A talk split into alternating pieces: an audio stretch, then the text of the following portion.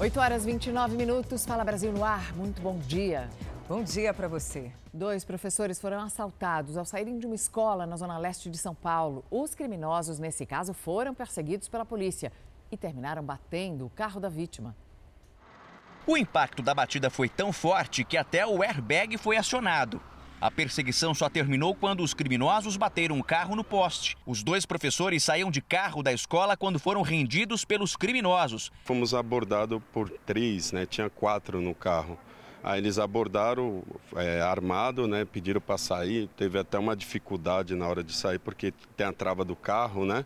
A gente saiu, ele, ele levou o carro, saiu arrancando, né? Os assaltantes fugiram com o veículo e começaram a ser perseguidos pelos policiais. Eles saíram batendo em diversos veículos e acabou perdendo o controle e colidindo com o poste. A primeira coisa que nós fizemos foi tentar socorrer ele, porque a princípio não sabia direito se ele era bandido.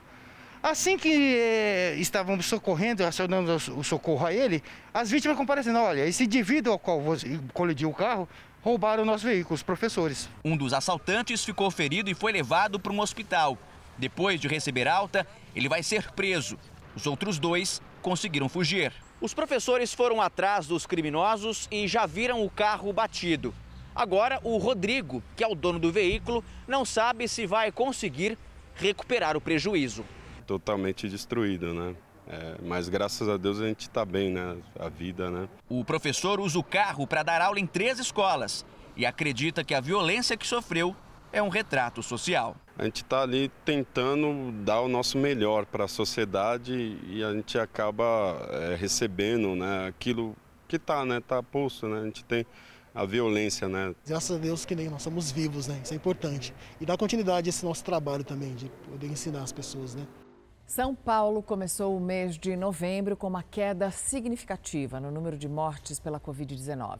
O estado também tem queda no número de internações por causa da doença e já estuda liberar o uso obrigatório das máscaras.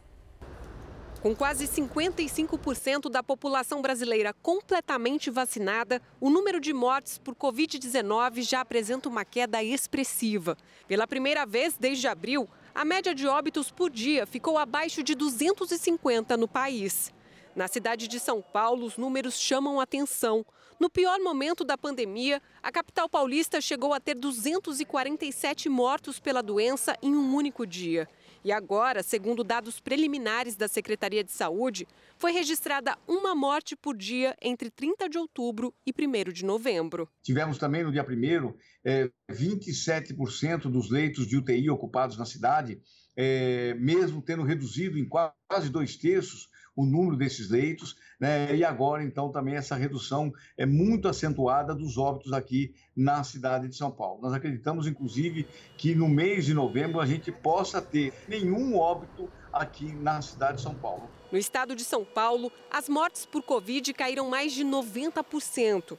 E enquanto no pico da segunda onda da pandemia, cerca de 3 mil pessoas eram internadas por dia com Covid-19. Atualmente, o número está abaixo de 400. A melhora nos indicadores está diretamente relacionada ao avanço da vacinação, segundo o governo paulista. A próxima etapa seria vacinar as crianças. A Secretaria Estadual de Saúde pediu à Anvisa urgência na aprovação do imunizante Pfizer para quem tem entre 5 e 11 anos de idade, como já ocorreu nos Estados Unidos. Mas a Anvisa informou que somente a farmacêutica pode fazer a solicitação, o que deve ocorrer ainda este mês. O governo paulista também definiu uma data para o fim do uso obrigatório de máscaras.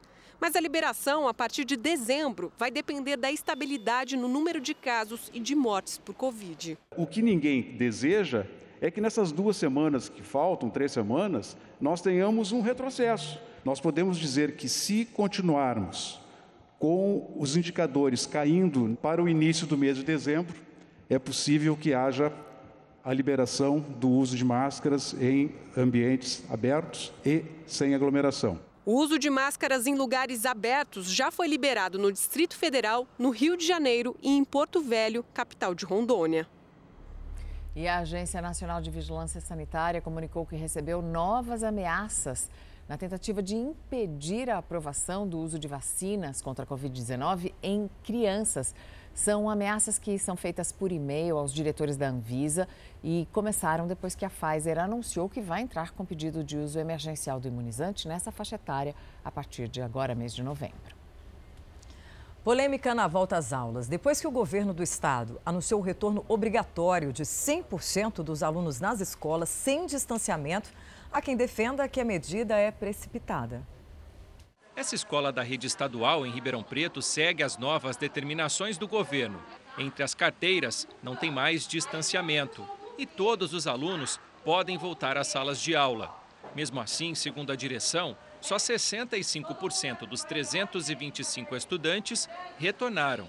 Quem faltou tem que justificar. Ítala e Camila voltaram à escola. Estão mais seguras depois de vacinadas. Agora está tranquilo, porque já está vacinado, recebemos as duas doses. A gente consegue ver a importância que tem a escola mesmo hoje em dia. Mesmo com a autorização para o retorno de 100% dos estudantes, o secretário de Educação do Estado disse em entrevista coletiva que até agora 85% dos alunos voltaram. Falo pelo menos porque é, nós ainda vamos coletando os dados durante os próximos dias e, obviamente, a gente tem mais dois turnos aí de atendimento. As medidas foram anunciadas no final do mês passado. A ampla cobertura vacinal e a queda nos indicadores da pandemia foram as principais justificativas do Comitê Científico de Saúde do Estado.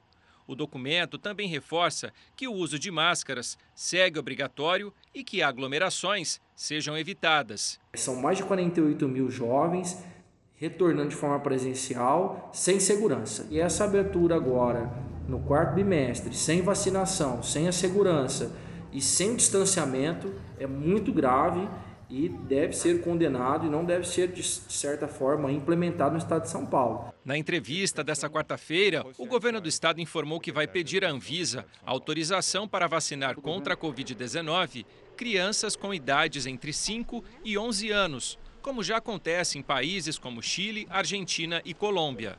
A Anvisa deve receber nos próximos dias uma solicitação também da Pfizer para que ela possa é, aprovar essa vacina para essa população, da mesma forma que FDA e CDC já aprovaram nos Estados Unidos. A Anvisa informou que o pedido de inclusão de um novo grupo no calendário de vacinação deve ser feito pelo laboratório farmacêutico e não por governos. O infectologista do Hospital das Clínicas diz que voltar às aulas é fundamental, que o uso da máscara segue como item essencial de proteção e que vacinar crianças e adolescentes vai ajudar ainda mais reduzir a circulação do vírus. Quanto mais pessoas vacinadas existir no nosso país, na nossa cidade, menos o vírus vai circular. Um piloto de avião e helicópteros bastante experiente desapareceu há pouco mais de um mês em Roraima. A família dele é do Rio de Janeiro e está desesperada. Eles acreditam que o piloto pode ter sido sequestrado pelo tráfico de drogas para transportar drogas entre o Brasil e países vizinhos. 30 anos de experiência e mais de 30 mil horas de voo. Álvaro Miranda Neto tem 58 anos e pilotava um helicóptero como este quando sumiu depois de sobrevoar uma área de garimpo em Roraima, perto do território dos índios Yanomami. Segundo a família, ele transportava quatro pessoas na aeronave e um outro piloto contou que viu a hélice bater em uma árvore. Ele teria decidido seguir viagem assim mesmo, sozinho. Os passageiros preferiram esperar ajuda. Ele falou que ele ia sobrevoar daquela maneira mesmo, ele ia levantar voo daquela, daquela maneira mesmo, falou que já tinha acontecido isso em, em outras vezes que ele trabalhava em antigas empresas. E ele falou: olha, se vocês quiserem vir comigo, vem, se não quiserem, fiquem aí que eu tô indo. Esse vídeo mostra Álvaro fazendo um pouso dias antes, numa área perto do local do acidente. A família procurou a polícia. Diz que só houve um dia de buscas e que os acidentes na área são constantes. Já teve um acidente há 30 e poucos dias atrás, que foi meu irmão quem resgatou. É, há três meses já tem três pessoas que estão desaparecidas também e as autoridades não fazem nada. O piloto desapareceu no dia 26 de setembro e até agora a família busca por informações junto às autoridades. O maior medo dos parentes é que ele tenha sido sequestrado por traficantes de drogas que atuam na região. criminosos que transportam entorpecentes entre o Brasil e a Venezuela. A gente também tem esse medo que possam ter levado ele para fazer algum tipo de tráfico, porque soube muito que naquela região eles sequestram tanto pilotos quanto roubam aeronaves para poder participar desse tráfico de drogas naquela área. Álvaro aceitou sobrevoar a área de garimpo porque estava desempregado há cinco anos. Ele sempre tentava é, arranjar trabalho com as empresas de táxi aéreo aqui do Rio, né? E um dos, dos rapazes que eu acho que chegou a trabalhar com ele, pegou o contato dele e passou para esse, esse chefe dele agora, né? Que entrou em contato com ele e falou: Olha, eu tenho um trabalho, é, me passaram seu contato falando que você é um dos melhores e eu quero ver como é que é. Você, você quer vir aqui para Roraima para a gente fazer isso? E na mesma hora que meu pai falou: Não, quero sim. O filho e as irmãs afirmam que não conseguem contato com a empresa que contratou o piloto e não vão descansar enquanto não souberem o que aconteceu. Eu acho que é um direito nosso, né, de todos nós sabermos é, o paradeiro do meu, do meu irmão, entendeu? O que de fato realmente aconteceu e aonde ele está e como ele está. O problema é que o garimpo em terras indígenas também é uma atividade ilegal, portanto, a pessoa que contratou esse piloto também não deve ser alguém de bem. Madrugada de tiroteio no Paraná. Seis criminosos foram mortos durante um assalto a banco e a polícia ainda não informou se alguma quantia chegou a ser levada. Mas esse assalto aconteceu por volta das quatro da madrugada. Foi na cidade de Três Barras, na região de Cascavel. Segundo as primeiras informações, houve na cidade uma intensa troca de tiros e seis assaltantes foram mortos. Você está vendo um dos carros, um dos veículos queimados na operação. Daqui a pouco a gente volta com mais informações sobre esse caso, mas repito: seis assaltantes foram mortos numa tentativa de assalto a bancos na cidade de Três Barras, no interior do Paraná, na região de Cascavel, mas nenhum policial ficou ferido.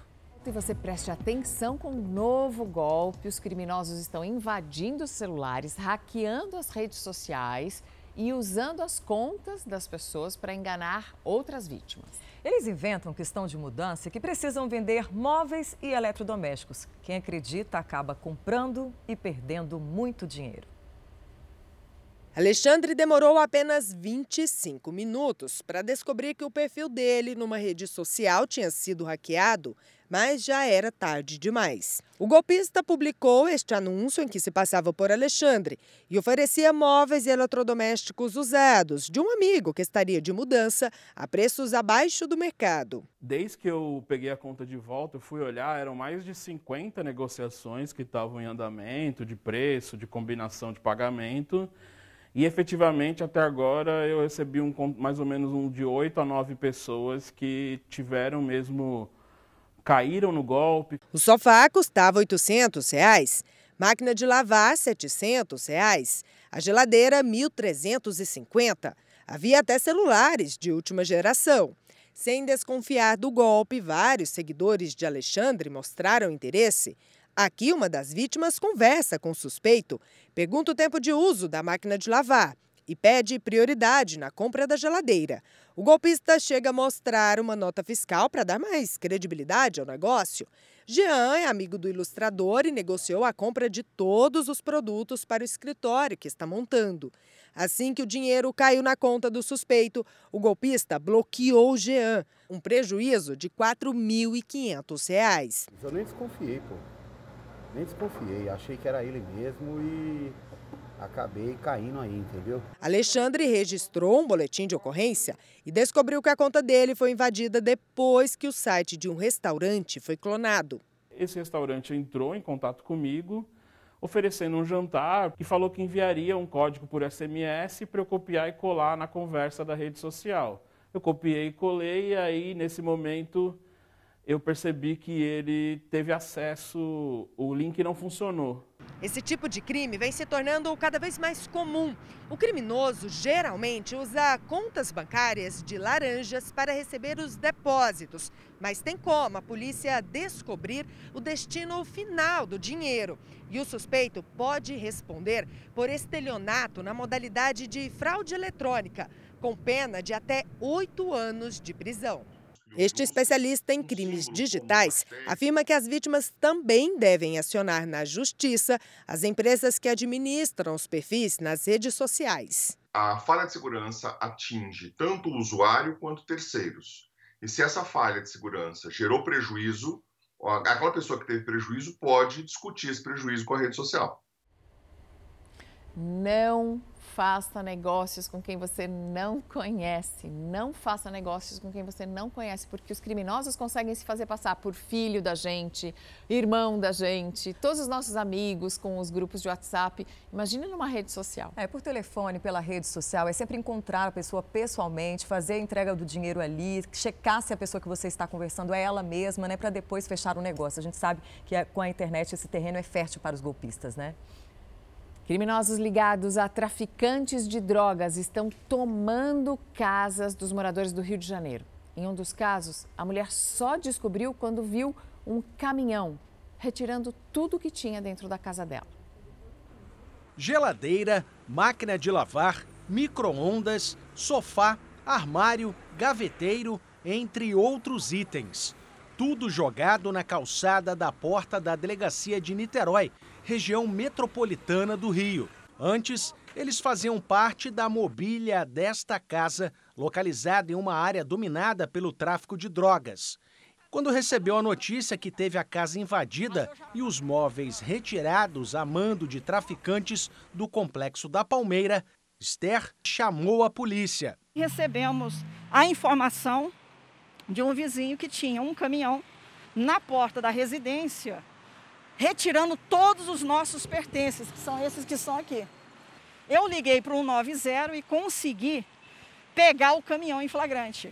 Os dois policiais militares já estavam lá e mais a senhora que se identificou dizendo que foi o tráfico que deu a ordem para que ela retirasse tudo da casa.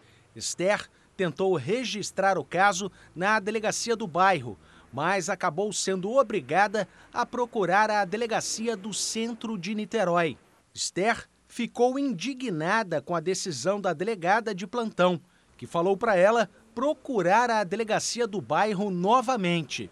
A advogada conta que a casa ao lado da dela já tinha sido invadida por traficantes do complexo da Palmeira há três anos. A advogada agora não pode voltar a trabalhar na casa, pois corre o risco de morte por parte dos traficantes que ordenaram a invasão do imóvel. Já a mulher que invadiu a propriedade particular prestou depoimento nesta delegacia e foi liberada, assim como o motorista do caminhão. No momento em que estou fazendo o registro de ocorrência, fui informada que homens com fuzis armados estavam retirando o restante das coisas. Enquanto a polícia discute o que é e o que não é, o crime está acontecendo. A Polícia Civil cumpre agora mandados de prisão, busca e apreensão e bloqueio de contas contra criminosos no Rio de Janeiro. O repórter Fábio Peixoto acompanha de perto essa operação. Bom dia para você, Fábio. A quadrilha agia como? Pois é, Patrícia, bom dia para você, bom dia Mariana, a todos que nos acompanham no Fala Brasil. Olha, a quadrilha era especializada em fraudes em instituições bancárias, né? Através de saques fraudulentos, além também de cheques desviados e pagamentos de pensões de forma indevida. São 15 mandados de prisão e 17 de busca e apreensão em diversos pontos do Rio de Janeiro. Até o momento já tem nove presos. Entre os alvos são dois policiais militares, um sargento e um capitão, e também um agente da Polícia Civil, além de dois gerentes bancários bancários. Vale ressaltar que foi feito um bloqueio de bens de mais de 13 milhões de reais, além também de apreensões de carros de luxo e também empresas que eram usadas de fachada para lavagem de dinheiro. A Delegacia de Combate ao Crime Organizado e Lavagem de Dinheiro vem fazendo essa operação que ainda está em andamento e aos poucos os presos vão chegando aqui na cidade da polícia. Essa é uma operação que já dura mais de um ano a investigação, justamente porque são presos, são pessoas que já foram presas, então são reincidentes no crime de estelionato, lavagem lavagem de dinheiro e agora organização criminosa. Mariana. Obrigada, Fábio. A polícia da Austrália apresenta hoje as acusações contra o sequestrador da menininha de 4 anos, Cleo Smith. Ela foi vista em público pela primeira vez ao lado da família desde que foi encontrada pelos agentes policiais australianos ontem de manhã. Dessa vez, ela estava no colo da mãe, a família saindo de casa e esse é o momento em que ela foi resgatada e o policial pergunta qual é o seu nome e ela responde Cleo. É, ela foi feita refém durante 18 dias. O sequestrador ainda não foi identificado, mas ele está sob custódia da polícia e preso tentou se automutilar. Aí em casa você imagine o que ele tentou cortar. A menininha de 4 anos desapareceu de um acampamento na praia. Ela estava fazendo essa viagem de férias com os pais e a irmãzinha mais nova. Na China, uma das maiores estrelas do tênis acusou o ex-vice-primeiro-ministro do país de abuso sexual. Da Ásia, quem traz as informações é a correspondente Silvia Kikuchi. Silvia, muito boa noite para você que está aí no Japão. Esse é um caso que gerou muita polêmica, porque é uma denúncia, não é muito comum isso acontecer na China, né? Bom dia, Mariana. Exatamente. E é um caso muito polêmico. A tenista Pang Huai, de 35 anos, alega que o vice-premier do país, Zhang Gaoli, teria forçado o atleta a ter relações sexuais com ele. A denúncia foi feita por meio das redes sociais dela, mas a publicação foi rapidamente deletada da internet. De acordo com a jovem, ela manteve um relacionamento secreto com Zhang durante anos, mas o namoro foi interrompido conforme ele começou a crescer na política. Três anos atrás, ele a convidou para jogar tênis e teria forçado o atleta a ter relações sexuais com ele. Zhang Gaoli, de 75 anos, foi vice-primeiro-ministro entre 2012 e 2018. Pang Shuai é ex-número um do ranking mundial de duplas femininas e já conquistou dois Grand Slams na categoria. Patrícia, Mariana, volto com vocês. Obrigada, Silvia. Aqui no Brasil, as chuvas de outubro ajudaram a aumentar um pouco o nível dos reservatórios das hidrelétricas. A previsão para este mês de novembro também é um pouco mais otimista, só que a crise hídrica está longe de terminar. Segundo o Operador Nacional do Sistema Elétrico, que analisa e monitora a geração de energia no Brasil, em novembro, também deve chover acima da média nas regiões Sudeste e Centro-Oeste do país. Com isso, os níveis dos reservatórios devem aumentar um pouco, assim como a produção de energia em relação a novembro do ano passado. A usina de Marimbondo, responsável por abastecer boa parte do estado de São Paulo, dá sinais de recuperação. Chegou a estar com apenas 8% da capacidade e agora está com quase 15%. Essas chuvas do mês de outubro, sim, ajudaram, mas elas são insuficientes para reverter completamente o quadro de estiagem que a gente vem observando em grande parte do Brasil. E apesar de algumas áreas ainda terem previsão de chuvas acima da média em novembro, o verão de 2021-2022 tende a ser novamente bem seco em várias áreas do país. Mas a falta de água ainda não está resolvida. O Brasil vive a crise mais séria dos últimos 91 anos. No caminho para o fim da pandemia, a economia deve produzir mais e, como consequência, precisar de mais energia.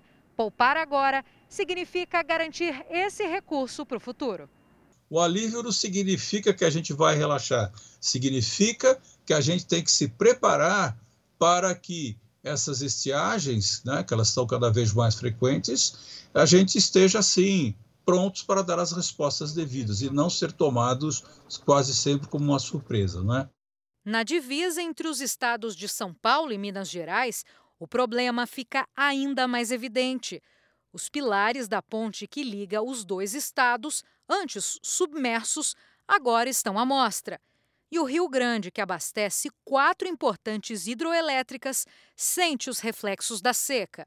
Nós estamos no início do período chuvoso, é, e ele se estende em novembro, dezembro, janeiro, né, que são os meses mais chuvosos aí normalmente na nossa bacia aqui na nossa região, né? Depois já começa fevereiro, março, já começa a diminuir. Mas mesmo assim, há, há uma previsão do Semadem de que essas chuvas ainda não serão suficientes para a gente recompor as nossas represas, né? Pesca e o turismo também são prejudicados. Do alto, a gente consegue ver melhor no que o Rio Grande se transformou. As poucas pessoas que se aventuram em passear por aqui encontram pedras no lugar da imensidão de água que existia. E os ranchos flutuantes estão no chão. Aurélio veio de Indiaporã brincar com as sobrinhas. O jeito foi improvisar com algumas bacias plásticas para refrescar as meninas. Ele conta que quando era criança costumava pular da ponte para brincar no rio. Até estava contando para minha filha no quinto pilar. A gente pulava, amarrava uma corda, pulava, ficava com as boias, depois subia de novo na corda e pulava de novo. Aí cansava, ficava nas boias, depois subia de novo. Isso, 18, tinha 18 anos mais ou menos. Não tem nem como. Nem no rasinho tem como pular. E a partir de amanhã, o primeiro navio da temporada de cruzeiros no Porto de Santos começa a receber os passageiros. Não havia viagens de transatlânticos no país desde março do ano passado por causa da pandemia. O navio atracou no Cais Santista na manhã da quarta-feira e recebe passageiros a partir de sexta, quando começa o primeiro cruzeiro dessa temporada. A previsão é que seis navios passem pelo Porto de Santos até abril do ano que vem. 237 mil passageiros devem embarcar em transatlânticos por aqui. A estimativa é que essa temporada movimente 2 bilhões e meio de reais na economia nacional. Para liberar os cruzeiros, o governo federal exigiu uma série de protocolos, como a apresentação de carteiras de vacinação e testagem de 10% de passageiros e tripulantes para a Covid-19. Nós voltamos agora a falar sobre um tiroteio que aconteceu no Paraná. Seis criminosos foram mortos durante um assalto a banco. E o repórter Cícero Bittencourt, ao vivo, tem as informações para a gente. Cícero, muito bom dia para você. Quantos criminosos estavam tentando levar? Oi, bom dia. As primeiras informações ainda estão sendo apuradas pela polícia. O que já foi divulgado de forma oficial é que pelo menos seis assaltantes morreram nessa intensa troca de tiros entre polícia e bandidos. A gente está aqui em frente a uma das agências que foi alvo dessa ação dos criminosos. A gente vê que vários vidros estão quebrados. Eles tentaram assaltar duas agências bancárias, essa que fica bem no centro da cidade de Três Barras do Paraná, uma cidade pequena de cerca de 10 mil habitantes aqui no oeste do Paraná, e também outra que fica a quatro quadras adiante. A gente percebe que toda essa área aqui na cidade está isolada. Os peritos, nesse momento, estão colhendo ali as cápsulas e também provas para fazer é, os exames que serão é, importante para a investigação e a gente percebe que aqui no centro existem várias marcas de tiros espalhadas aqui pelas vitrines das lojas e das empresas. Muitos moradores, inclusive, estão aqui nesse momento aguardando e vendo toda essa movimentação da polícia. Segundo informações já repassadas pela Polícia Militar aqui do Paraná, existia uma denúncia de que essa ação aconteceria durante essa madrugada aqui no município e uma grande operação foi montada para tentar evitar que os bandidos conseguissem roubar o dinheiro dessas duas agências bancárias. Os corpos dos assaltantes, inclusive, ainda estão espalhados aqui pela cidade. São dois próximos a essa agência, a essa agência bancária e também mais dois é numa estrada rural. Quando os bandidos tentavam fugir, um dos carros acabou explodindo porque, segundo a polícia, havia uma grande quantidade de dinamite dentro desse veículo. O esquadrão antibombas de Curitiba está vindo aqui para Três Barras do Paraná para desativar alguns artefatos que, segundo a polícia, ainda estão aqui na agência bancária. Mariana e Patrícia. Obrigada, Cícero. E a Polícia Federal está realizando agora uma operação contra a pornografia infantil no Rio de Janeiro. Essa é a segunda fase da Operação Meia-Noite para combater a transmissão e a distribuição de pornografia infantil por meio de aplicativos. A investigação começou depois de uma denúncia anônima que foi recebida pela Polícia Federal no Espírito Santo. Participantes de um grupo de WhatsApp compartilhavam livremente o material que continha cenas de abuso sexual de crianças e adolescentes. Policiais federais de Angra dos Reis estão cumprindo neste momento dois mandados de busca e apreensão. No Paraná, a polícia prendeu dois homens suspeitos de abusar sexualmente de menores de idade. Um deles é um pai de santo de 43 anos que usava o pretexto religioso para enganar e estuprar as vítimas. As prisões aconteceram em Curitiba e São José dos Pinhais. E a polícia do Distrito Federal prendeu seis jovens de classe média alta numa operação também contra a pornografia infantil que começou logo nas primeiras horas de hoje. As informações ao vivo com Guilherme Portanova, que está em Brasília. Bom dia para você, Guilherme.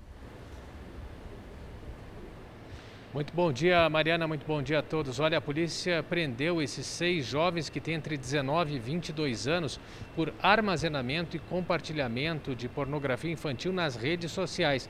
Segundo as investigações, só um dos suspeitos chegou a compartilhar 28 arquivos de fotos e vídeos eh, contendo conteúdo sexual envolvendo crianças e adolescentes, cenas de sexos de sexo, inclusive. Esse grupo é, consumia drogas e álcool, além de participar de rachas. E por causa desses rachas é que o grupo foi descoberto. Eles se envolveram num acidente e durante a investigação por causa desse acidente, durante um racha, a polícia encontrou os elementos que levaram à pornografia infantil. Patrícia. Jovem, bonita e com uma vida de ostentação nas redes sociais, mas ela é acusada de enganar empresários que tentavam alugar casas para passar o Réveillon. Veja agora como agia essa patricinha do golpe. Caroline Alves de Moraes, de 32 anos, costuma parecer impecável nas redes sociais. A moradora do Distrito Federal compartilha com os seguidores a rotina de luxo e coleciona curtidas. Só que no dia 31 de outubro, cinco empresários brasilienses procuraram a Polícia Civil para registrar uma ocorrência contra ela pelo crime de estelionato. Um deles é este homem de 29 anos que não quer ser identificado. Mandava WhatsApp para ela, ligava, ela não respondia nenhuma das mensagens. Tentamos contato com ela várias vezes. Ela não respondia ninguém. Tudo começou em maio, quando, através de um grupo de amigos em comum, esses empresários estreitaram os laços com a suposta golpista. Eles disseram que queriam passar o ano novo numa cidade perto da praia, bem longe de Brasília, e prontamente a mulher disse que tinha contatos em São Miguel do Gostoso, no Rio Grande do Norte, e que poderia cuidar de todos os trâmites do aluguel de uma casa para que o grupo passasse a virada do ano por lá. A casa é esta, pertinho da praia praia. A proposta era passar oito dias no local, ao custo de 48 mil reais. Metade do valor deveria ser paga no momento da reserva e a outra metade no dia 5 de dezembro. Os 24 mil reais foram transferidos e o homem acreditava estar tudo certo. Falou que a gente tinha que pagar logo porque o Réveillon estava em cima, a procura estava muito grande. O problema é que o contrato é falso. O original, firmado com a imobiliária, é este outro. Nele consta o valor de 46 mil reais pelo aluguel da casa e não 48 mil. Um dos sócios da empresa disse que a mulher depositou apenas parte do dinheiro e depois sumiu. A gente devolveu os 11.500 que já tinham sido, sido pagos. Ela não pagou mais, só pagou 11.500. Depois que a foto da mulher começou a circular, surgiu a denúncia de que ela também aplicou golpes com cartão de crédito. A golpista teria tirado fotos do cartão de uma conhecida para fazer várias compras sem autorização. Neste áudio, outra vítima diz que também caiu na conversa da jovem. Só que dessa vez, a fraude teria envolvido a compra de passagens aéreas. Ela comprava a passagem, que ela falava que tinha desconto e um monte de rolo. Aí ela pedia pra gente o dinheiro, aí a gente dava o dinheiro, e aí, simplesmente, a minha passagem não estava comprada. De acordo com as vítimas, a mulher faz parte de uma família de prestígio aqui no Distrito Federal. Inclusive, os pais dela seriam donos de um buffet que fica nesse clube, aqui bem às margens do Lago Paranoá e é muitíssimo bem frequentado. Diante de tantas denúncias que são bastante graves, nós vamos, é claro, tentar contato com essa mulher para ver se ela tem algo a dizer a respeito de tantas acusações. Sua chamada está sendo encaminhada para a caixa postal. Depois do golpe, o grupo de empresários encontrou outra casa para ficar no ano novo, mas pelo dobro do preço. O que eles querem é que o dinheiro seja devolvido e a justiça feita o quanto antes. A palavra que define ela é do Blade Rica. Ela mostra que tem dinheiro, não tem, e tenta se passar por uma coisa que ela não é. A gente acha que ela não deveria ficar impune. A Câmara dos Deputados aprovou hoje de madrugada, em primeiro turno, a PEC dos precatórios, que cria mecanismos para a liberação de dinheiro para o Auxílio Brasil. Vamos ao vivo com a repórter Vanessa Lima. Bom dia, Vanessa. Por pouco a proposta não passou, né?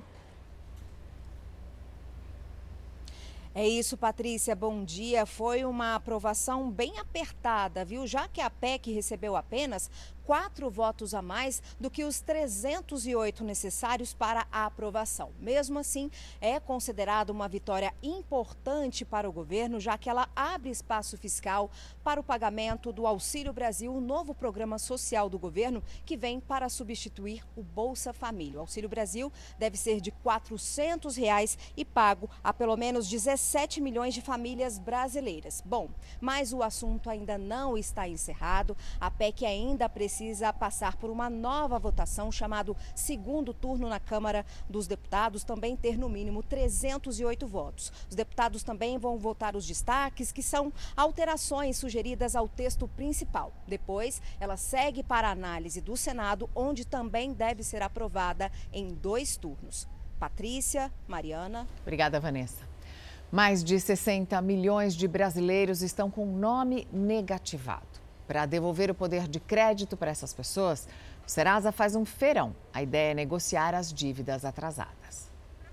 A Edjane tem uma palavra que define a situação financeira. Tá cruel. A matemática já começa na hora de pagar as contas. Não estou pagando tudo em dias assim porque tem dívida que não dá. Ou paga uma coisa ou paga outra. Os maiores gastos também estão na ponta da língua.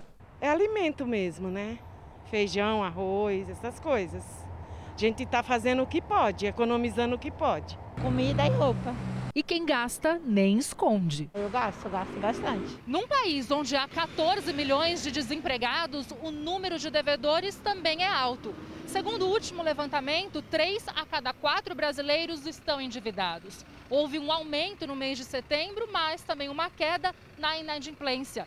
Isso porque ter uma dívida não significa ter contas atrasadas. Mais de 62 milhões de brasileiros estão com o nome negativado. Para mudar essa realidade, a Serasa faz um feirão com descontos de até 99%.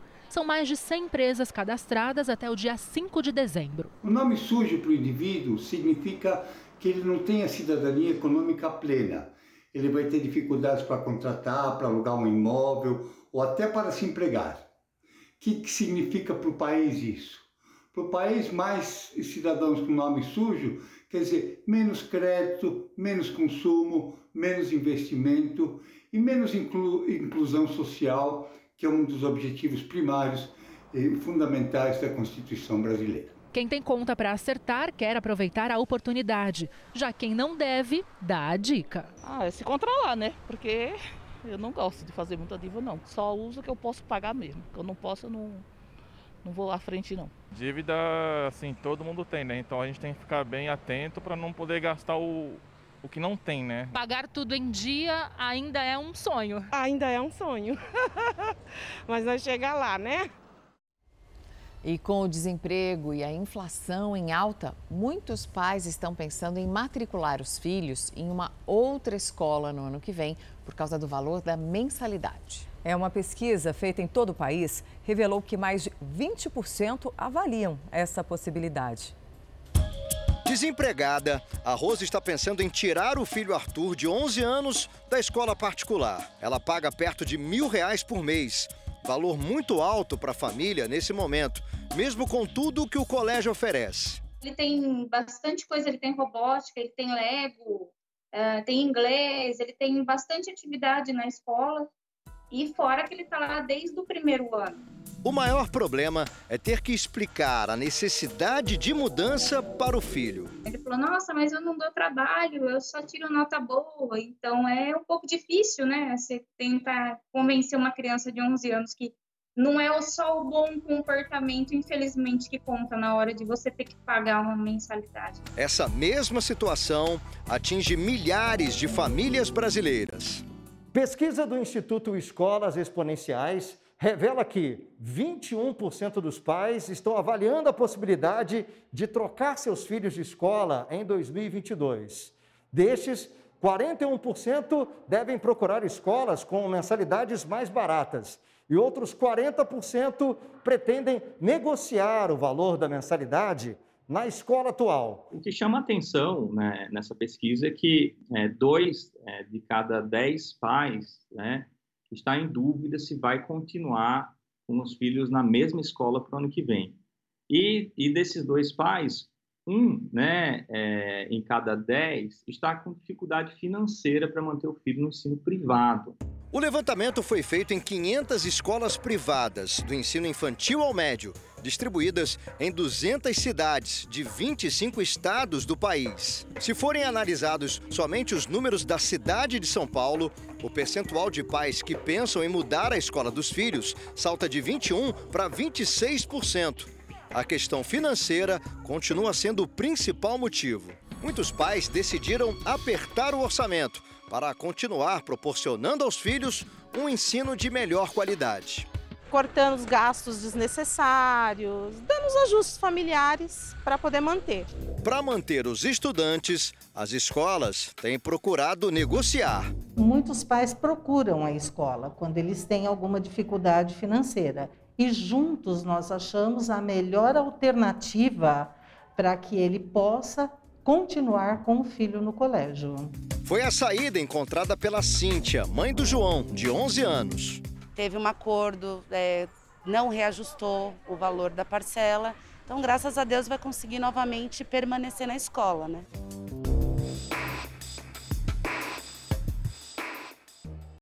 A Anatel, a Agência Nacional de Telecomunicações, realiza hoje o leilão da internet 5G, um sistema bem mais rápido que o atual.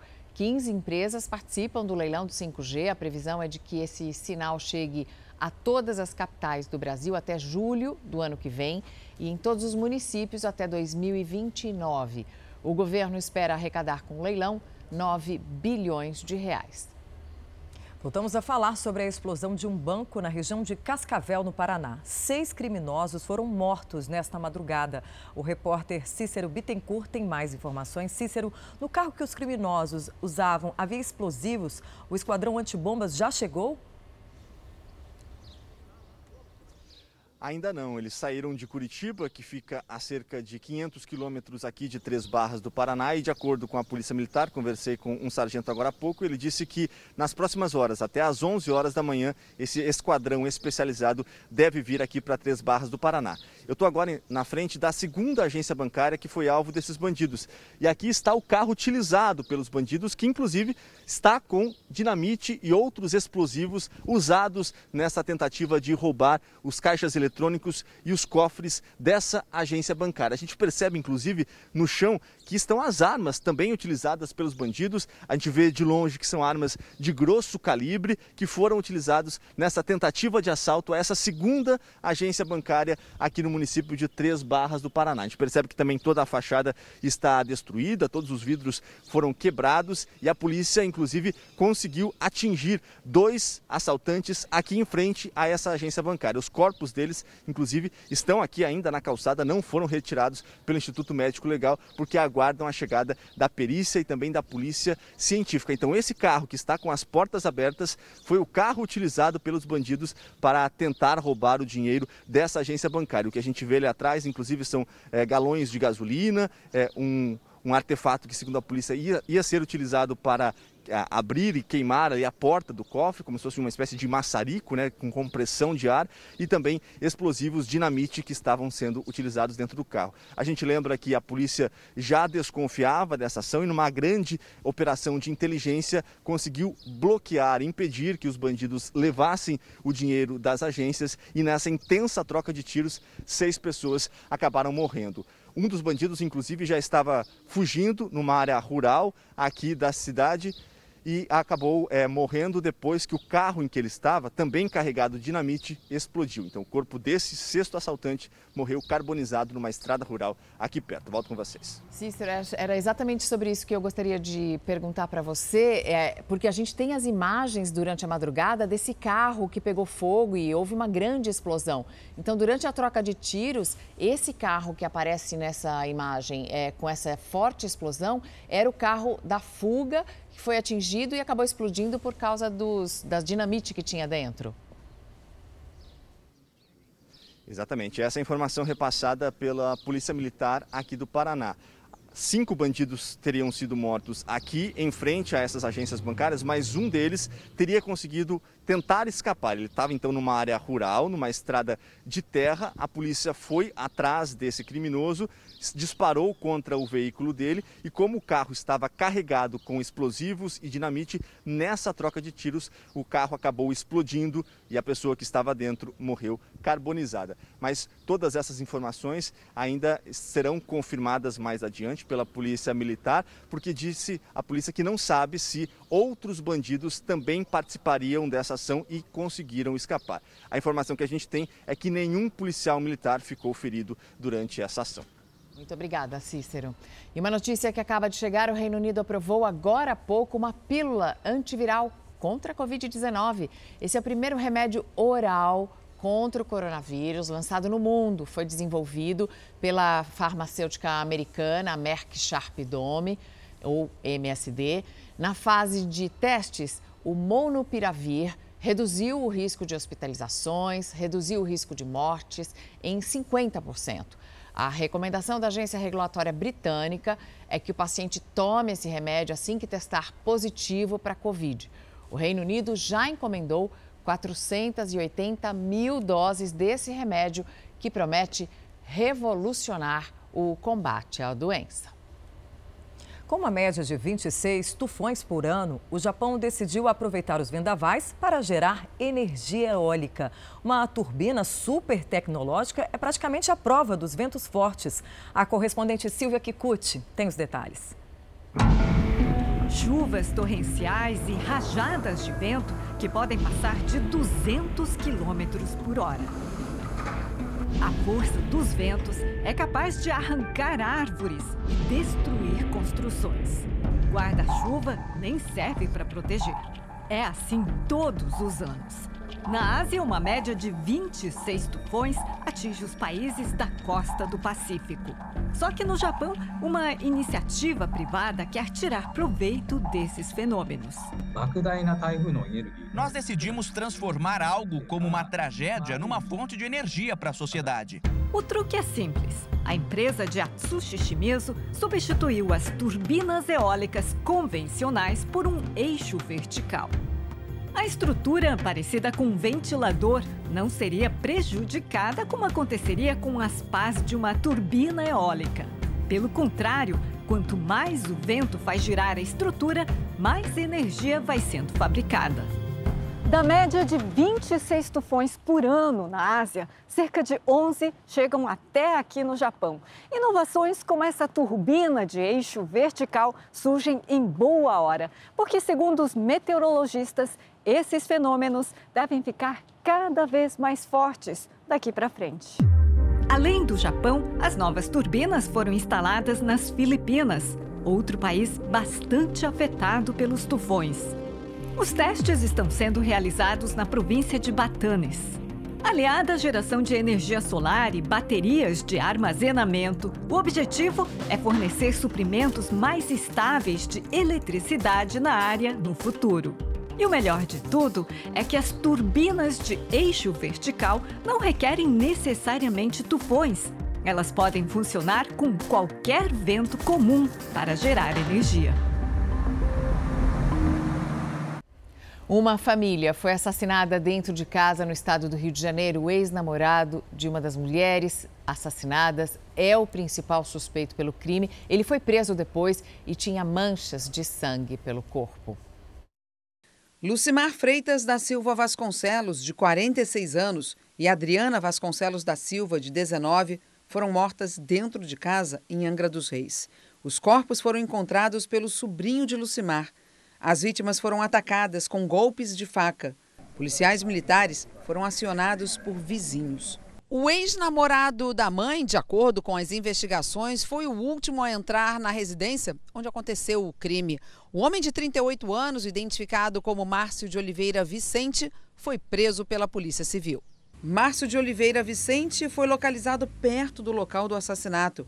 Foram encontradas marcas de sangue nas roupas dele a polícia não sabe o que provocou o ataque. Na última terça-feira, a comerciante Geilza Alves dos Santos, de 51 anos, e o filho dela, Alain Azevedo, de 27, foram mortos a tiros pelo ex-namorado dela. Um outro filho de Geilza foi baleado, mas sobreviveu. O atirador Carlos Batista foi encontrado sem vida.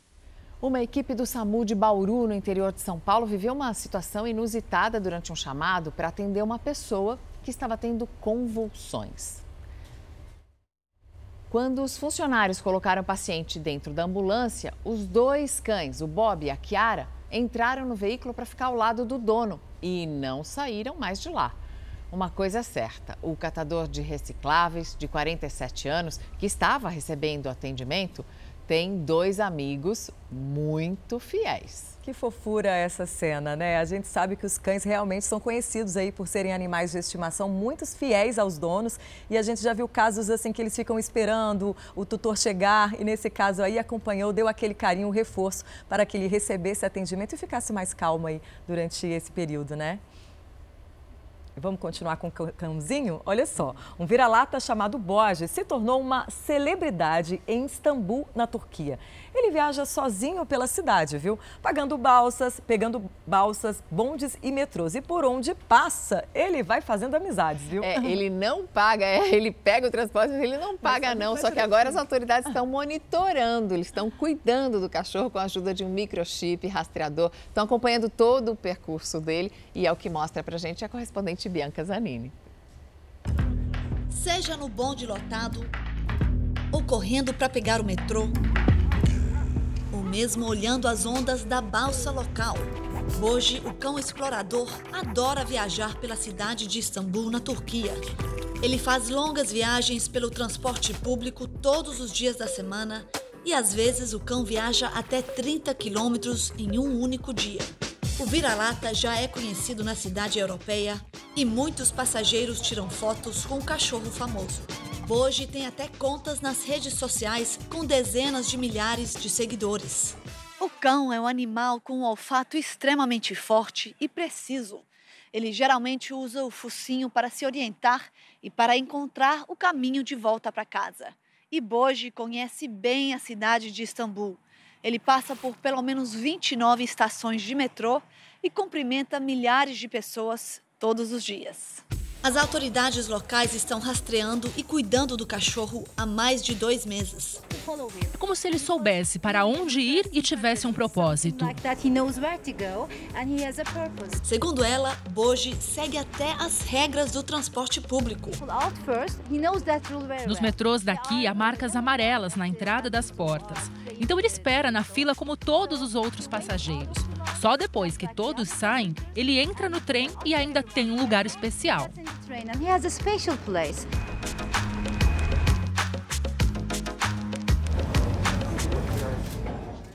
Eu acho que a velocidade embala o sono dele, que você viu que em várias cenas ele tá ali dormindo, né? Ele gosta disso. Ele só vai, né? Ele nunca chega.